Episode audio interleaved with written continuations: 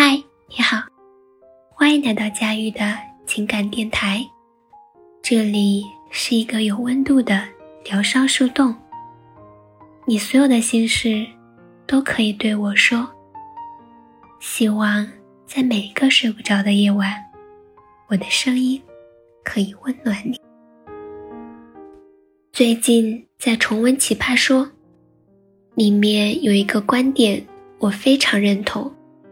大意是说，能够成为伴侣，不是看见他最好的那一面，并希望他一直维持在那个高度，而是知道他最差的那一面，依然可以接受。我深以为然。人会因为闪光点而被喜欢，最后却是因为破绽而被爱的。对一个人足够的了解是十分必要的。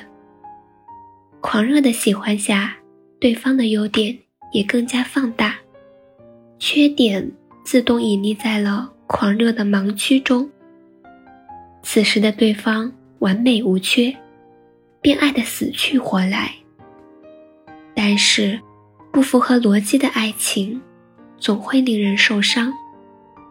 当有一天，对方有一些缺点，在盲区中放大了，你看见了，好像天就塌了似的。但是你应该知道，他本就是这样的，人本就是不完美的，只是你的大脑捆绑了他，也美化了他。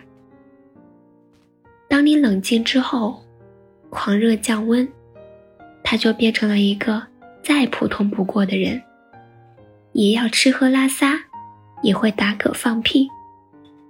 了解了他的脆弱，了解了他的不堪。